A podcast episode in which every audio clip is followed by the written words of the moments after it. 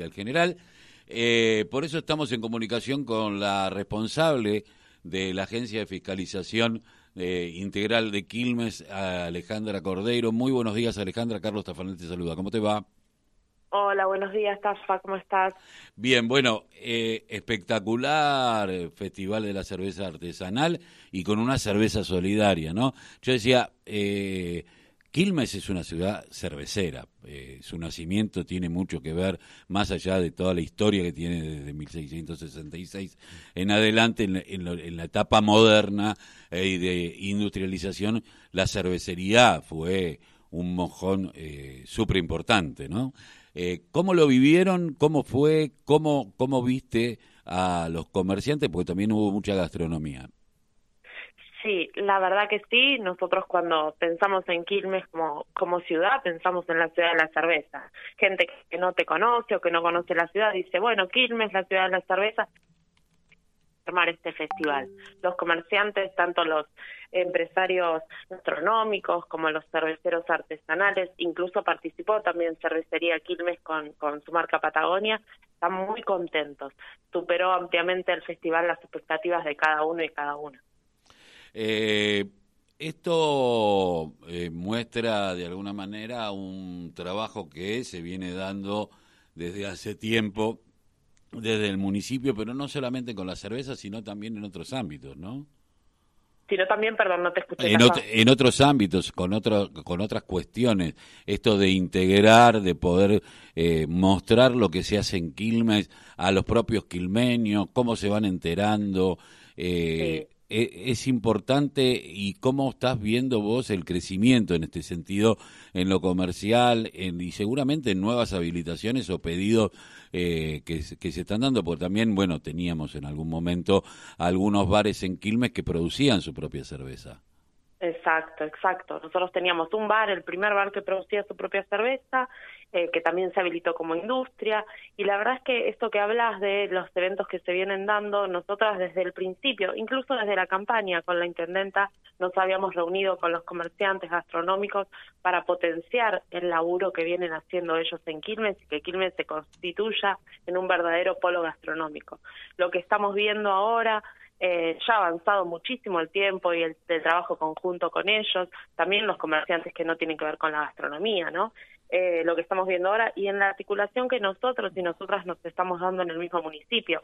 Esto no lo organizamos directamente de la agencia eh, únicamente, sino también con la Subsecretaría de Economía Social y Producción Local, eh, con Ariel Domínguez, su subsecretario, un laburo articulado entre el municipio y también con lo privado, que esto lo venimos haciendo hace mucho y cada vez tiene más éxito, ¿no? Eh, sin lugar a dudas, perdón, sin lugar a dudas, eh, Quilmes tiene como gastronomía, como, como polo gastronómico, es uno de los más importantes, creo que del conurbano sur. Sí, totalmente y hay una inversión bastante grande. Y a pesar de eh, los tiempos asiados que tenemos económicamente, eh, sobre todo los sectores eh, populares, los sectores medios, medios altos siguen consumiendo en Quilmes y uno puede verlo todos los fines de semana cuando pasa por el centro de Quilmes o va a la Ribera o, en o en Quilmes Oeste que se han abierto muchísimos espacios y muchas veces esto se lo confunde y dicen, no, están lavando guita, ¿viste? Porque es muy común escuchar esto, no, se abrió este otro más, están lavando guita, están lavando guita, están lavando guita. Eh, vos estás todos los días caminando la calle junto con los inspectores, ¿esto es así? No, no es así. Lo que sí es así es que creció profundamente todo lo que es comercio en Quilmes. Nosotros tenemos más de una habilitación por día y además todos sabemos que hay comercios que se abren, que inician sus actividades sin haberse habilitado. Obviamente después los vamos detectando y los invitamos a habilitar, pero es impresionante la cantidad de comercios que se han abierto nuevos. Y la gastronomía, como vos bien decís, funciona cada vez mejor. Si vos salís los fines de semana por Quilmes, no hay lugares vacíos eh, y esto tiene que ver con la reactivación que se está dando, al menos en lo local. Eh, esta, reuniones, o sea, esto que uno veía que Mayra se sentaba a hablar con los fue dando de, de, alguna manera su fruto. Y ayer me, me sorprendió muchísimo, eh, bueno, tal vez porque fue eh, un sábado, un domingo soleado, espectacular, la ribera, ¿no? Eh, eh, explotaba, explotaba, explotaba, ayer la ribera y es como una antesala a lo que se viene. ¿Cómo vienen, cómo esperan que sea, teniendo en cuenta de que todavía está el tema del proyecto del pejerrey, que ahí seguramente crecerá también el tema gastronómico y todo esto. ¿Cómo están viendo o cómo están evaluando el tema Rivera cuando estamos a poco a poco tiempo de que ya exista la apertura de, temporada? Sí, nosotros cada año, independientemente de los primeros años que tuvimos con pandemia, que todo era muchísimo más estricto, cada año establecimos el, el programa Verano Responsable. Y es en ese sentido que nos vamos reuniendo durante el año y sobre todo cuando se acerca el inicio de la temporada para articular las distintas secretarías y hacer que todo en la ribera, que es un lugar además abierto y que viene gente de todos los municipios, pueda ser tranquilo y todos puedan disfrutar en familia. Eh, otra cosita, vos sabés que eh, me tocó la semana pasada hacerle, te, cambio el eje, pero ya que te tengo acá, eh, digo, eh, me tocó hacer una nota a una, a la hermana de una de las chicas atropelladas por un remistrucho ahí en 12 de octubre y Camino General Belgrano, y ella planteaba de que estaba ahí estaba prefectura y que enfrente paraban estos autos que están totalmente destruidos y que nadie sabe bien su, su origen, no hay una remisería, están parados ahí. Eh, y si prefectura va parando eh, a los autos que van por Camino General por 12 de octubre, que está bien, pero no los tiene enfrente y no dice nada. Y, y, están pidiendo la habilitación ahora que se asfaltó, que hoy hay un acceso gracias a esta gestión de Mayra eh, un, reclamo histórico de los vecinos del oeste, que era eh, la continuación de la 816, me parece la 812, que hoy puede haber un ramal de la, de, la, ya el vecino se le habían pedido la, a Villanueva Sociedad Anónima esta posibilidad.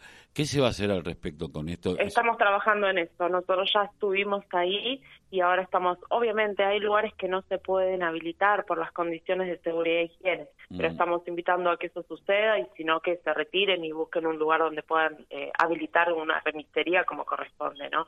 Nosotros hemos hecho un trabajo eh, bastante articulado con el sindicato de remisteros para detectar estas remisterías, no solo esto, ¿no? Sino estas remisterías sin habilitación y irregulares para que se puedan ir habilitando. Eh, por último, eh, ¿Ya te estás preparando el trajecito sastre para ser jueza? Todos nos estamos preparando desde hace mucho tiempo para cualquier responsabilidad que la compañera nos asigne. Sí, me estoy preparando, vos sabés, bueno, todos saben que estuve todo el tiempo en la gestión en la agencia, así que la articulación y el trabajo con los jueces lo tuvimos y bueno, soy abogada, así que mucha más preparación no necesito, ¿no? Sí, aparte venís trabajando con, con los tres Reyes Magos desde hace mucho, nosotros le decimos, le decimos los tres Reyes Magos. Eh, eh, y, probablemente más de uno en unos años se jubile.